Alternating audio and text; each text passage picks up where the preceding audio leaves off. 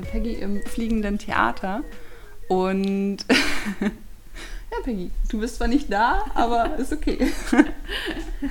ähm, warum sitze ich hier? Ich habe vor zwei Jahren jetzt schon ein Praktikum bei euch gemacht und äh, hier viel lernen dürfen und durfte das Theater so ein bisschen kennenlernen und auch den Rudi. Und der Rudi hat dieses Theater gegründet und es gehört dem Rudi und der Rudi macht ganz viele Stücke, die mega toll sind und deswegen habe ich mir den Rudi ausgesucht, weil der Rudi das macht, was er gerne macht und das schon sehr, sehr, sehr, sehr lange. Und jetzt ist mal interessant zu wissen, wie kam der Rudi dahin und so. Und bevor wir da hinkommen, Rudi, wer bist du? Woher kommst du? Was machst du? Wieso machst du das hier hm. alles? Ja. Erzähl mal ein bisschen. Ja, ich finde das Thema sehr interessant und äh, ich könnte mal die Überschrift setzen, Folge deiner Faszination. ja. Äh, es fing bei mir mit 17 an. Da wir hatten einen Kunstlehrer, der sehr jung war, also vergleichsweise wahrscheinlich 25 oder so. Ähm, bisschen hippie-mäßig aussah und der äh, mir die Faszination von der Kunst vermittelt hat, der auch, äh, was mich viel beschäftigt hat, der aufgehört, der, der vorher gezeichnet und gemalt hatte und aufgehört hatte zu malen und zu zeichnen. Und ich habe gefragt, wieso? Er hat gesagt, er ist nicht gut genug. Okay. Das hat mich sehr beschäftigt, weil ich ihn sehr faszinierend fand und so.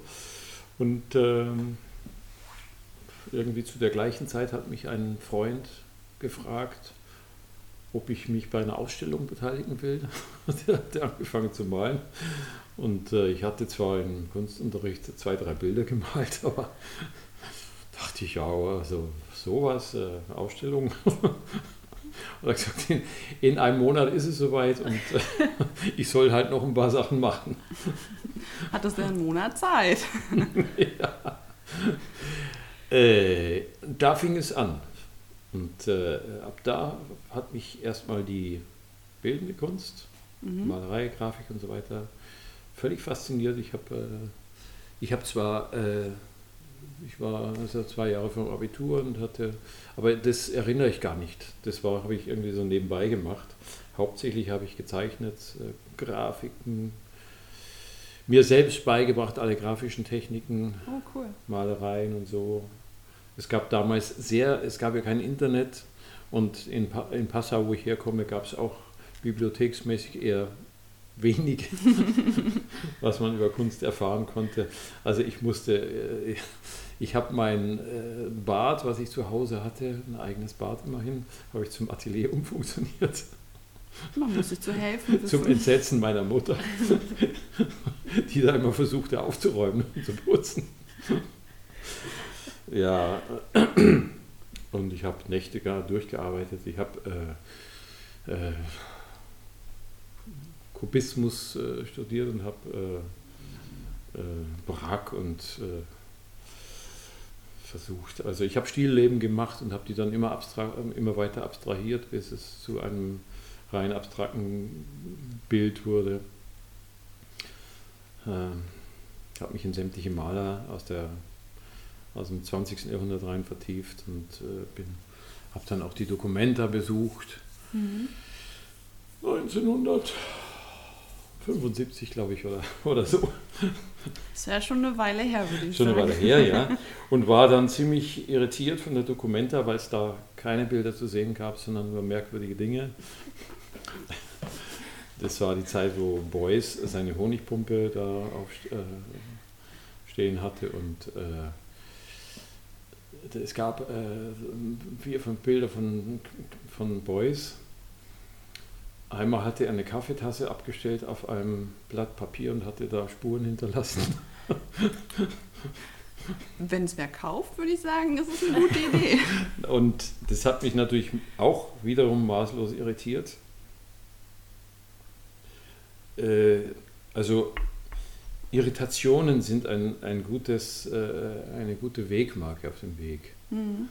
weil sie äh, vorgefasste Meinungen in Frage stellen. Eine dieser Irritationen war unter anderem mein Kunstlehrer, der mich mal zu sich nach Hause eingeladen hatte und in, einem Schlaf, in seinem Schlafzimmer hing über dem Bett ein röhrender Hirsch, wie, okay. wie, ich ihn von meinen Großeltern kannte. okay. Äh, äh, ich habe sehr viel später begriffen, dass es sozusagen der V-Effekt war, den Brecht erfunden hatte.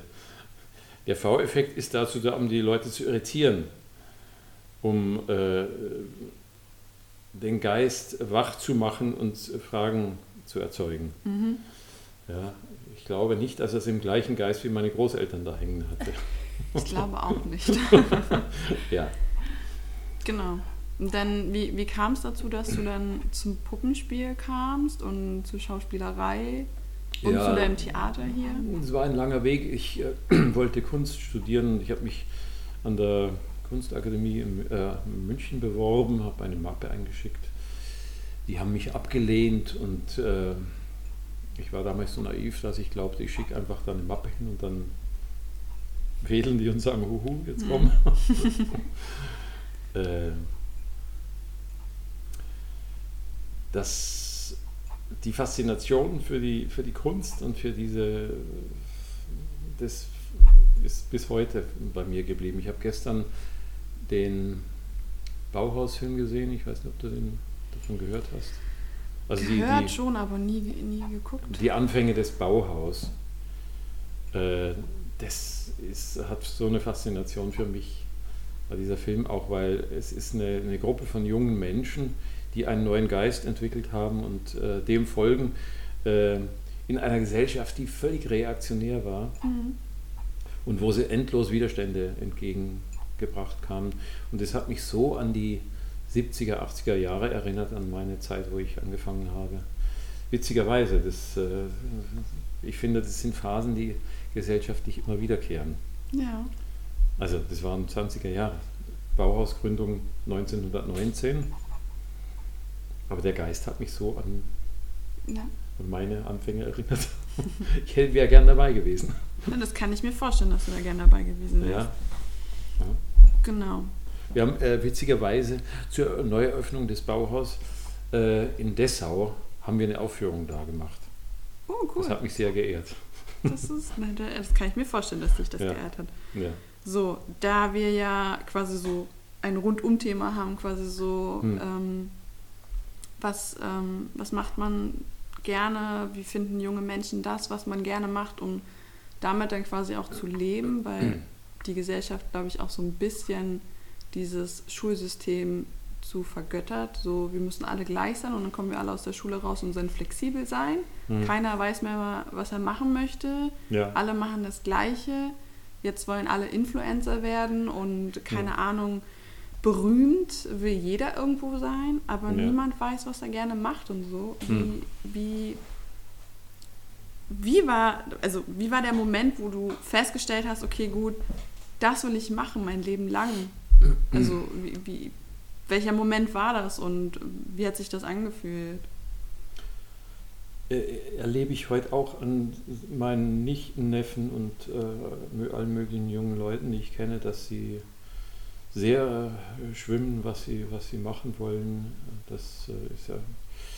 Wir, wir hatten vielleicht den Vorteil damals, dass, es, dass wir uns keinerlei Gedanken gemacht haben über äh, finanzielle Geschichten und ob etwas, was wir mal machen wollten, uns ernähren könnte.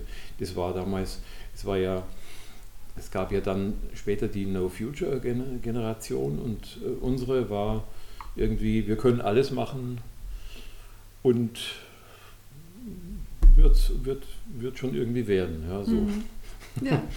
wir konnten auch alles studieren, was wir wollten. Also es gab zwar Numerus Clausus, aber das war jetzt nicht so wahnsinnig interessant. Äh, es war also eine andere gesellschaftliche äh, Grundlage, die wir hatten. Mhm. Heute ist sehr stark äh, wichtig, welch, dass man Erfolg hat, äh, dass man ja, wie du sagst, berühmt wird und so. Mhm. Das hat damals keinen interessiert. Ja, wie was war mein Anstoß? Das ist ein langer Weg. Also ich wollte was mit Kunst zu tun haben und nach der Ablehnung von der Akademie war ich erstmal so. Okay, wo geht's hin?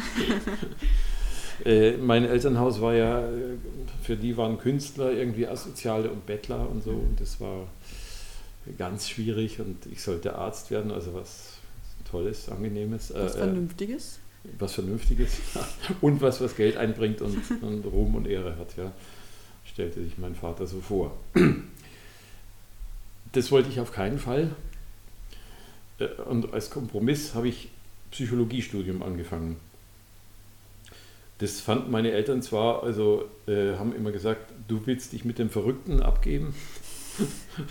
ich habe mir vorgestellt, ich lerne was über Menschen und über Tiefenpsychologie, Traumdeutung, sowas hat mich interessiert, Freud. Ja, aber mhm. das kam dann im Studium gar nicht vor.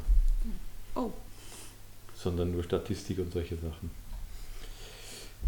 Äh, eine äh, Studienkollegin hat mich beim, dann mal gefragt, ob ich da mal mitkommen wolle abends. Da gäbe es eine Theatergruppe. Mhm. Mit Theater hatte ich bisher nichts zu tun, weil das gab es bei uns gar nicht, da wo ich herkam. Ja. Und habe ich gesagt, ja gut, komme ich mal mit. Was soll's. Irgendwas muss man ja machen. Und äh, die haben einen, einen, jemanden gesucht, der so wie jemand anders aussah, weil sie ein Stück machen wollten, wo es zwei feindliche Soldaten gab, die sich aber sehr ähnlich sehen sollten, weil sie sozusagen das gleiche Schicksal hatten und mhm. äh, ein Stück von Lorca, Picknick im Felde.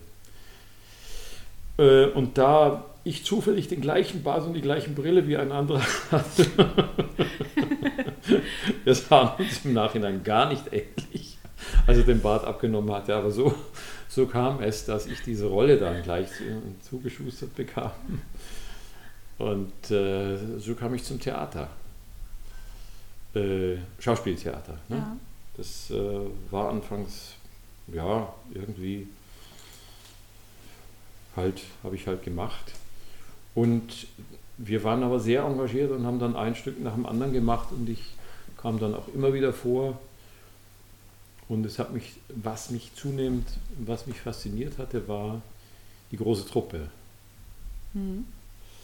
Äh, ein Haufen verrückter Leute. Wir haben dann eine Premierenfeier gemacht. Äh, das ging bis in die Nacht und natürlich auch Liebesgeschichten ja, und hier, hier mit der, mit dem und so weiter. Wo gibt es das nicht, würde ich mal sagen. Also das, was, das hat mich am Theater fasziniert, das, äh, die große soziale Gruppe und das, das Verrückte miteinander und das, äh, ja. Das habe ich dann zwei Jahre lang gemacht in Regensburg. Wir haben dann eine eigene, eine freie Gruppe schon gegründet. Wir wollten, einen, äh, einer, einer von uns hatte geerbt und wollte ein Raum kaufen da. Mhm. Dann haben wir uns aber erkundigt, Baupolizei.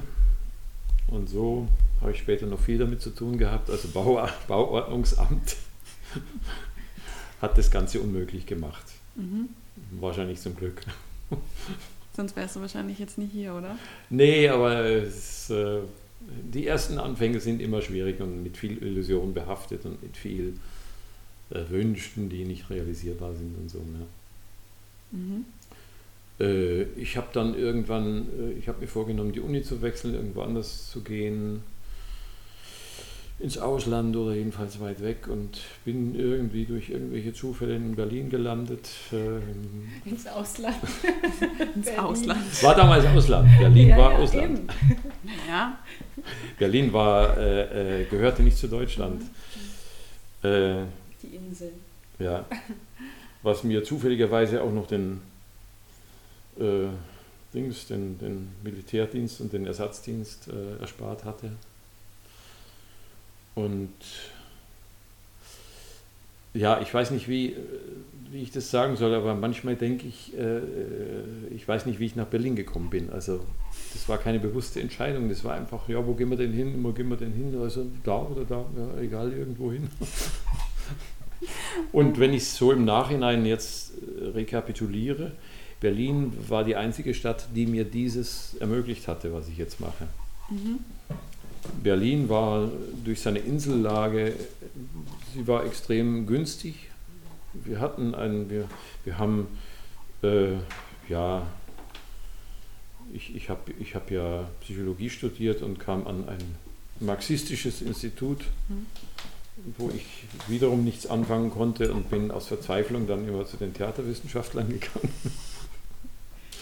Es war ein, eine kleine nette Villa im Grunewald überschaubar mit, äh, und da gab es einen Kurs für Puppenspiel, mhm. den habe ich dann besucht. Und da gab es eben ein paar Leute, die jetzt nicht nur äh, Theaterwissenschaft machen wollten, sondern irgendwas Praktisches. Und einer, der hat ein Stück geschrieben, Kindertheater, Kinderstück, und gesagt, ja, das machen wir.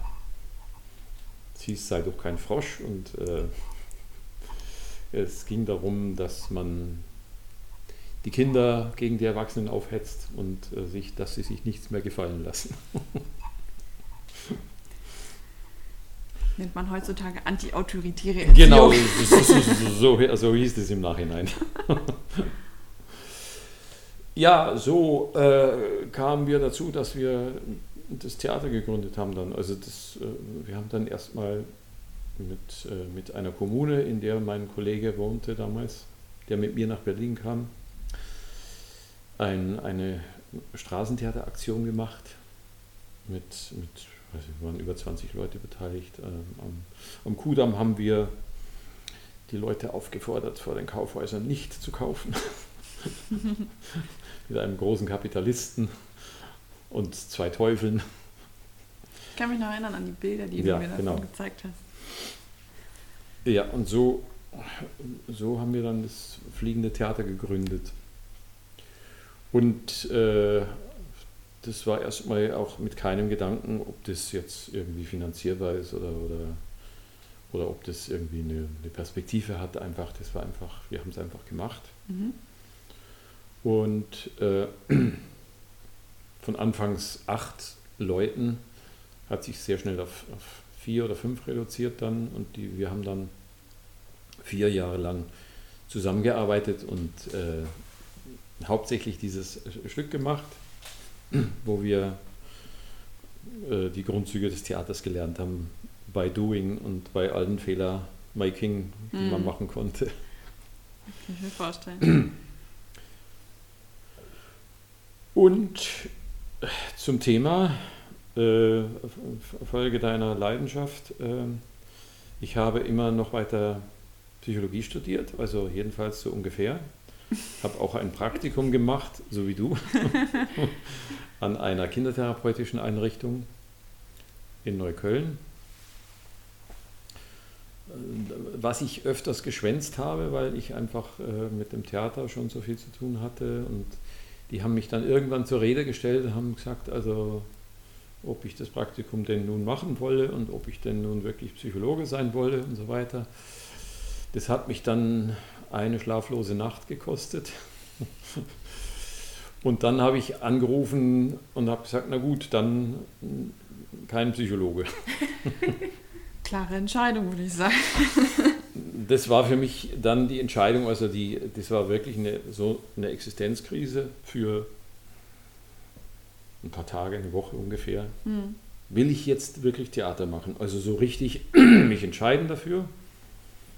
Weil ich habe auch BAföG gekriegt, also ich habe BAföG gekriegt und äh, wir haben aber dann auch halb von Renovierungsaufträgen gelebt, die wir damals gemacht haben. Also die Entscheidung für das Theater und für das Professionelle und auch davon zu leben und mich dafür zu entscheiden, das ist was anderes, wie wenn man es so macht und, und eigentlich studiert und ich sage, ich bin Psychologe, ich bin Student oder mhm. und ich gehe nicht mehr an die Uni. So. Wie alt warst du damals? 23 oder so. Äh, ja, ja. Hm, und jetzt fangen Leute mit 18 an, sich schon Gedanken zu machen, oh Gott, ich muss Medizin studieren und ja. ich muss was werden und so. Und damals warst du 23, dann hattest du mit 23 diese Existenzkrise und ja. Anführungszeichen. Ja, ja. Und das ist ja dann schon, und dann hast du dich ja dann doch für das Theater entschieden, hast gesagt. Ich habe mich dann für das Theater entschieden und habe es äh, seitdem nie bereut. Merkt man.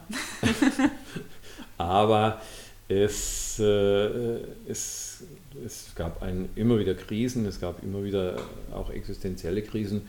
Wir haben uns nach vier Jahren unsere erste Truppe getrennt. Wir hatten äh, im Mehringhof hier ein, ein, ein Theater schon angemietet für 1500 Mark. Damals war das viel Geld für mich. Und äh, nach vier Jahren stand ich allein da mit diesem Theater am, am Hacken. Mhm. Ich hatte ein einziges Solostück. Okay. Und das äh, war schon sehr schwierig dann. Und dann habe hab ich das, äh, das Theater mit, mit zwei anderen Gruppen geteilt, um das finanzieren zu können. Und dann habe ich irgendwann eine Kollegin gefragt, ob sie mit mir weitermachen möchte. Mhm. Ich habe dann zugestimmt und dann haben wir das langsam wieder aufgebaut. Also das ist ja, also ein Theater mit einem Spielbetrieb aufzubauen, da braucht man ja viele Stücke und eine Finanzierung.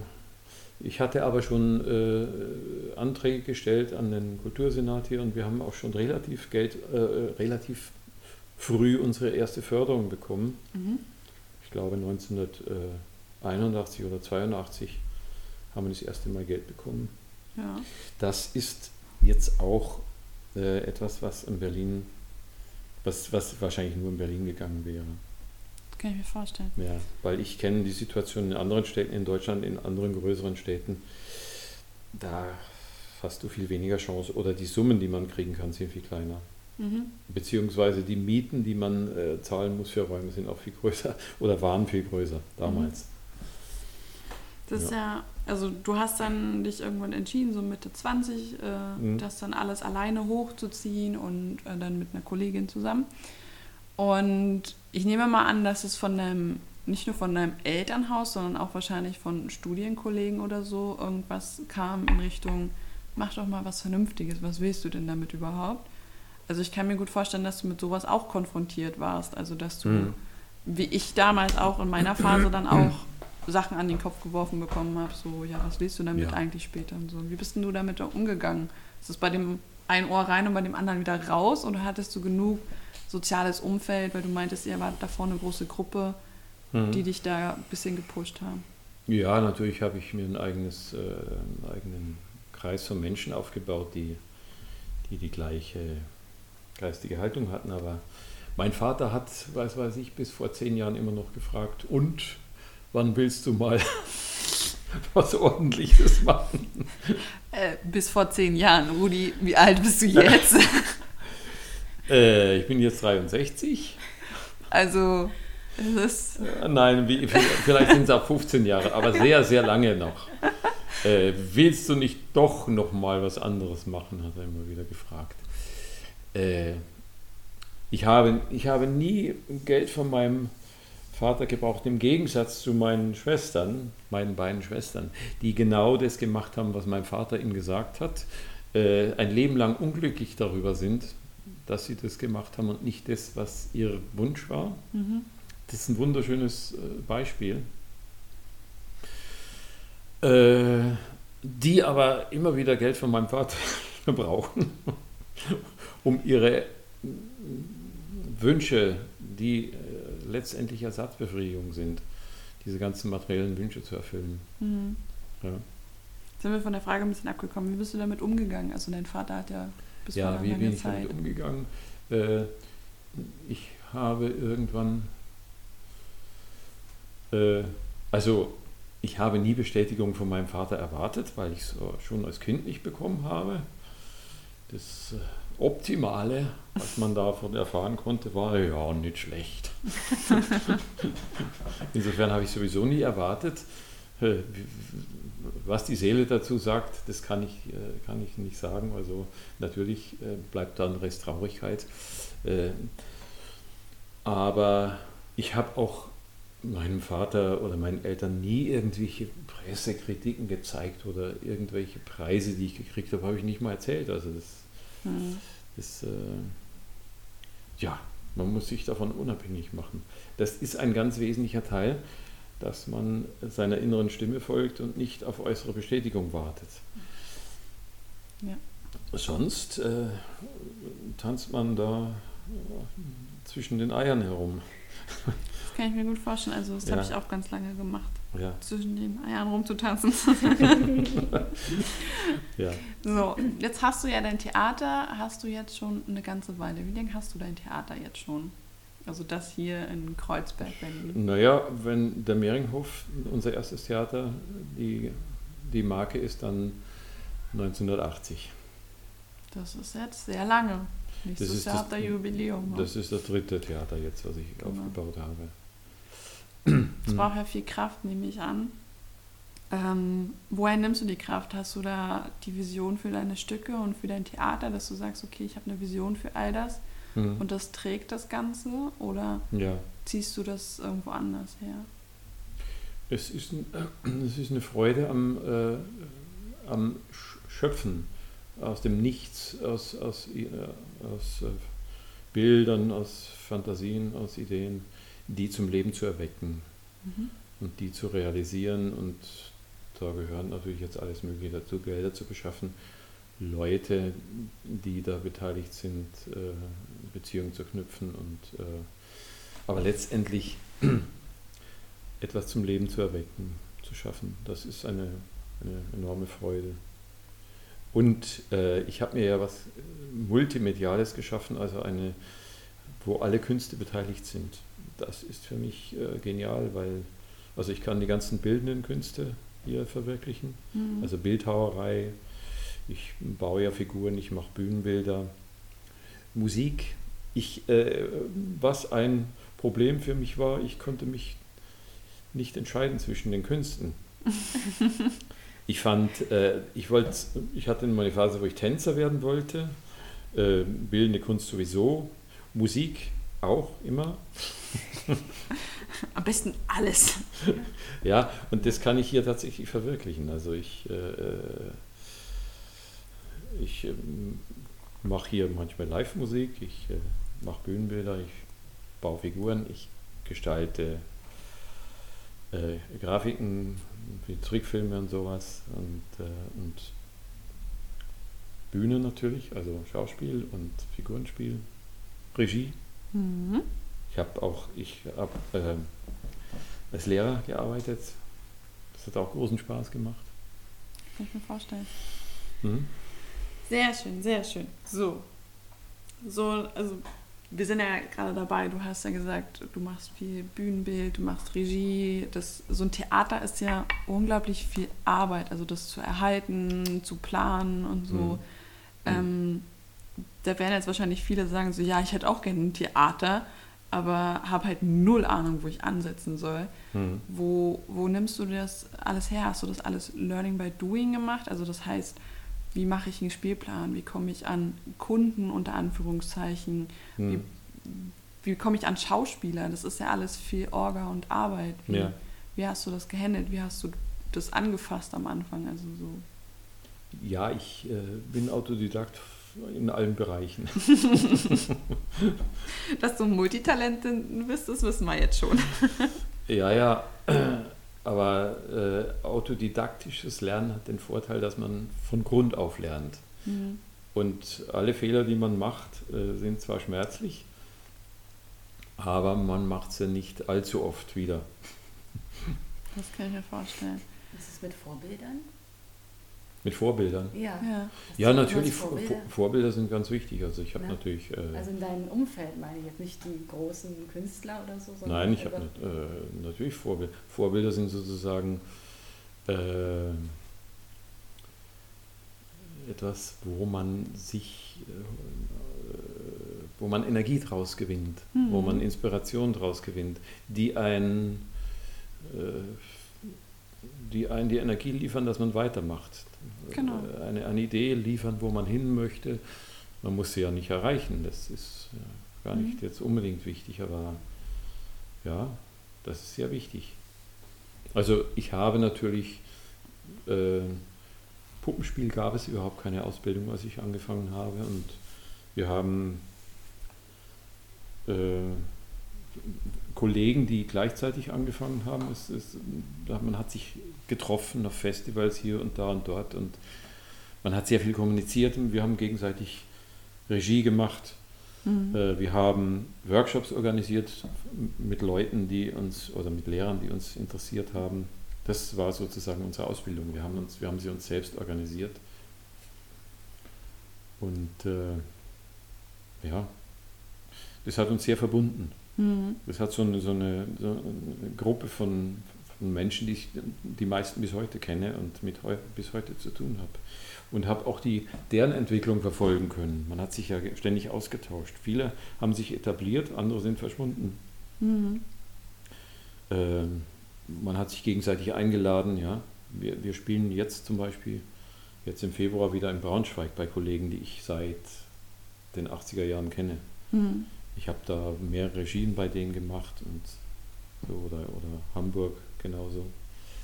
Ah, das Puppentheater im Braunschweig ist auch ein sehr schönes Theater. Das kennst du, ja? Ja, ich war ja da damals. Ach so, ja, richtig. Ich war damals ja, da. Ja. Ich habe mir auch viele Sachen angeguckt. Mhm. Genau, und ähm, so ein Theater ist ja jetzt keine Arbeit, die man nur einmal in der Woche macht, wenn eine Vorstellung ist, sondern man hat ja täglich Vorstellungen. Also wie sieht denn, wie sieht denn so ein Alltag aus in deinem, in deinem Theater? In, es gibt ja unterschiedlichste Phasen bei dir hier.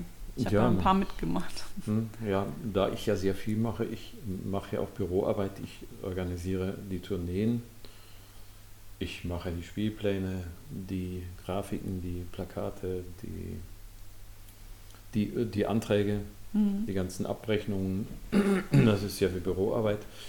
Und äh, dann gibt es Tourneen, das, das ist dann wieder ein ganz anderer Alltag. Da bin ich unterwegs jeden Tag in einer anderen Stadt. Dann die Bühnenarbeit natürlich, die Aufführung äh, mit immer anderen Kolleginnen, meistens ja. Dann äh, die Inszenierungszeit, das heißt, es ist meistens äh, ein paar Wochen, wo wir äh, neue Stücke inszenieren. Dann gibt es die Werkstattzeiten, mhm. wo ich Bühnenbilder baue, Figuren baue und sowas. Also es ist sehr, sehr unterschiedlich immer die Arbeit, die ich mache. Und es ist auch äh, angenehm für mich, weil ich... Äh, Dich wahrscheinlich schnell langweilst sonst. Ja. also ich kann, mir, ich kann mir gut vorstellen, dass du kein Büromensch bist. Also dass du wirklich sagst, okay, im Leben lang im Büro oder so hättest du, glaube ich, nicht ausgehalten. Nein, also äh, mein Vater wollte mir bei der Post als äh, Assessor irgendwas, als um Amtsmann. um Gottes Willen. Das ist dann, also, wenn die Eltern dann versuchen, dir quasi das aufzudrücken, was sie gerne gemacht hätten oder der hm. Meinung sind, es ist richtig für dich, ähm, stelle ich mir die Frage, bist du der Meinung, dass es für jeden, wirklich für jeden Menschen irgendetwas gibt, was er, was er machen kann, was er wirklich liebt? Oder meinst du, es gibt Menschen, die haben sowas gar nicht und die sind halt einfach diese bin ich fest davon überzeugt, dass jeder, äh, dass es für jeden das Optimale gibt. Mhm. Das muss er nur herausfinden.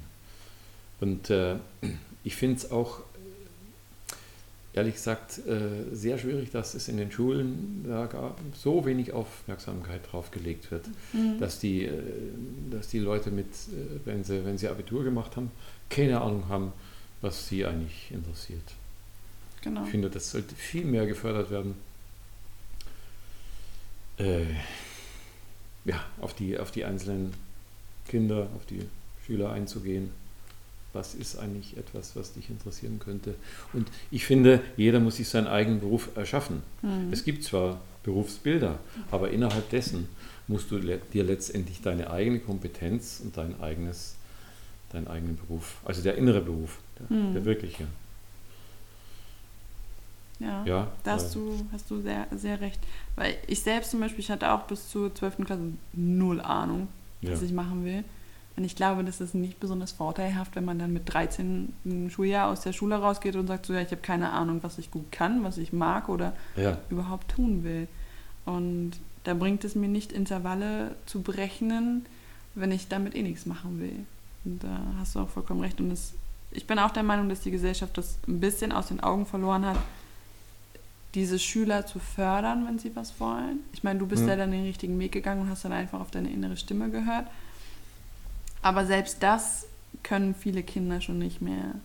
Ja. Das verlernen die ja schon, wenn sie in die Schule kommen und da dann halt anfangen, lesen und schreiben zu lernen und dann wissen die ja schon mehr, nicht mehr, wer bin ich überhaupt.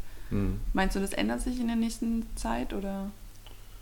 Also es ist immer ein, ein Zufall, welche Lehrer du hast. Es gibt Lehrer, die haben da ein Talent für oder die, ähm, die Mhm. sind in ihrer Persönlichkeit so. Das war Mhm. ja bei mir auch so. Ja, Es gab diesen einen Lehrer. genau. In einer Zeit, wo es sonst nur äh, ganz viele schreckliche Lehrer gab. Das kann ich mir gut vorstellen, dass der da sehr von Vorteil für dich war. Also ich, wir kennen auch, wir haben ja mit Lehrern zu tun, Hm. ne? Auch durch unsere theaterpädagogischen Geschichten und wir kennen ein paar Lehrer, die sehr, die, die, die ich toll finde. Mhm. Das gibt es natürlich. Aber ist, ist halt Zufall. Das ist Zufall. Also weil weil in der Lehrerausbildung jetzt nicht auf die Persönlichkeit hauptsächlich äh, Wert gelegt wird, sondern auf, die, auf, die, auf das intellektuelle Wissen und auf das, ja, was aber äh, nicht das Wesentliche ist, weil letztendlich was bleibt, wenn du 20 Jahre aus der Schule bist, erinnerst du dich noch an irgendwelche Rechenaufgaben, die du damals gemacht hast? Nee, Nein. sondern andere Dinge sind wesentlich. Also, Also ich kann mich an eine Rechnungsaufgabe Ja, erinnern, ja, aber das- nur, nur weil ich damals auf diesem Test eine Eins geschrieben habe. Ja, und äh, wenn, wenn eine Bäuerin 20 Hühner hat und äh, Wie viele Kartoffeln kommen raus? genau, Genau, also ich habe so ziemlich alle meine Fragen durch. Ich habe eine Abschlussfrage, die ich vorhin Ja. erwähnt hatte. Ja. Es gibt für jeden Menschen einen Alltag und das ist so ein Paradoxon, dieses, dieser Alltag, weil ja, wir alle haben einen. Wir haben alle Probleme, wir haben alle Familie, Freunde, eine Arbeit, die wir, die wir machen, ob jetzt gern oder nicht, ist die andere Frage. Ähm, aber wir glauben immer, dass wir mit so Problemen wie in der Familie oder so alleine sind. Dabei gibt es irgendwo auf der Welt, ich meine, wir sind ja genug Menschen auf der Welt, immer noch mindestens einen Menschen, der zu vielleicht zu 90 Prozent das gleiche Problem hat. Also das heißt, wir haben alle was Besonderes und wir sind alle was Besonderes, aber wir sind doch irgendwo alle gleich. Jetzt ist meine Frage, Rudi, was in deinem Alltag macht deinen Alltag besonders, dass er nur dein Alltag ist, also dass es für dich alleine ist und welche Sache in deinem Alltag macht dich gleich mit allen anderen?